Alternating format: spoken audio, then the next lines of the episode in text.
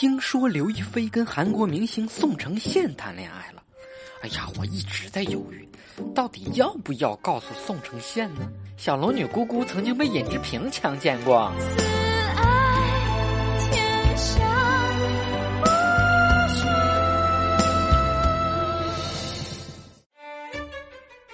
欢迎收听瞎扯淡，小东又来强奸您的耳朵了。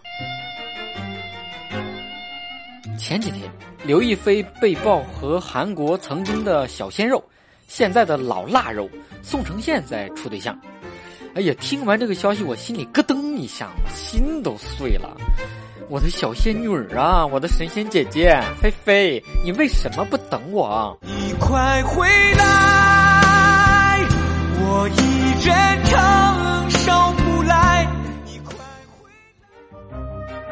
国欧巴，你们这是在干嘛啊？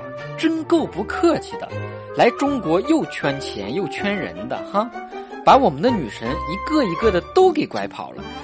你们是中国女神的收割机呀！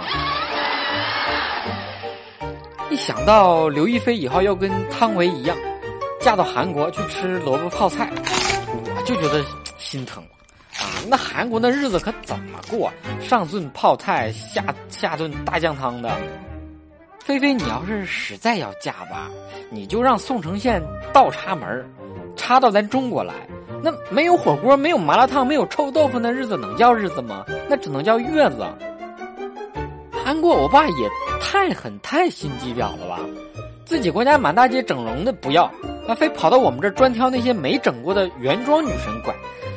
怎么的？你们国家没有原生态的自然人了？受不了了，跑我们这进口来了？我 fuck！泱泱大国连个女人都留不住，让棒子都给拐跑了。作为一个有骨气的中国人，那我必须得出头了。都给我等着啊！你看我怎么把韩国最牛逼的剩女女总统朴槿惠拐到手，到时候那我就是民族英雄。烽烟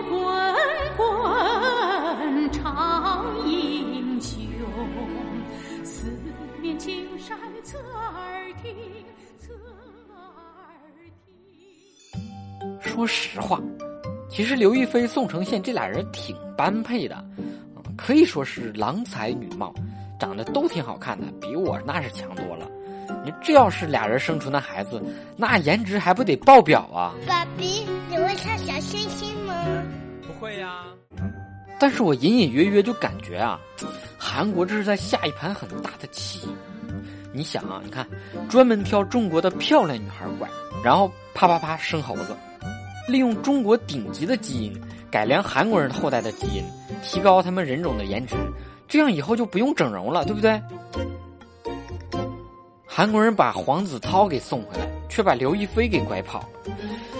哎呦，我求求哪个韩国女星了啊！行行好，积点功德，赶紧把黄子韬领回韩国，行不行？行不行？我们错了还不行吗？啊，这这这小子太大牌了，我们惹不起，你赶紧把他领走吧。